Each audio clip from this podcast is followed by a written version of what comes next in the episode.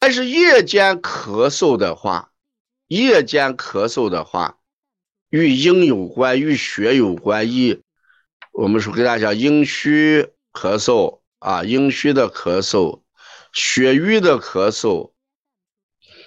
刚才讲血瘀的话，夜间会加重。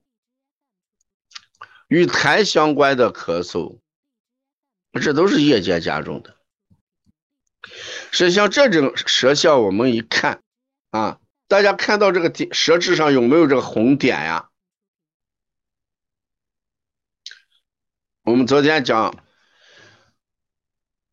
我们在专业班讲课的时候有点刺舌，有红星舌，这叫点刺舌，这伴随不伴随血瘀啊？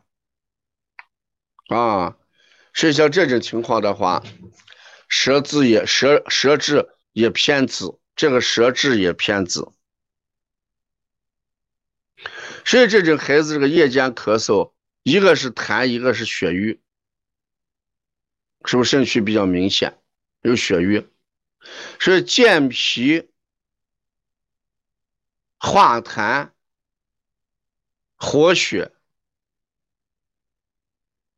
止咳，或者行血止咳也行。健脾化痰、行血止咳，这个案例就是比较简单的一个案例了。我们症状比较明显，我们之所以简单，就是它症状比较明显嘛。呃，健脾嘛，肯定要健脾，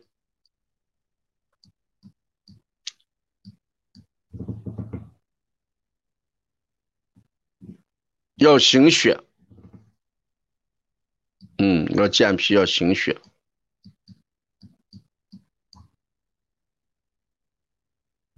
还有化痰，嗯，因为出现这个红星点的时候，紫舌的时候，也考虑血瘀的一些。大家想一想，血瘀的结果，刚才那个学员问有没有气瘀的，事实上气为血什么？人血瘀的原因，哎，血瘀的原因都与气有关系嘛。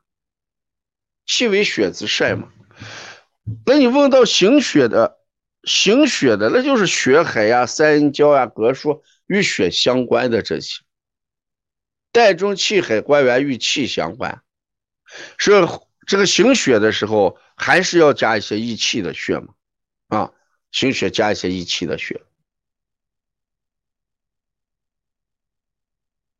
好，这个案例就是。夜间咳嗽就这几种情况，说加一些益气的、行血的、化痰的啊，常规治法。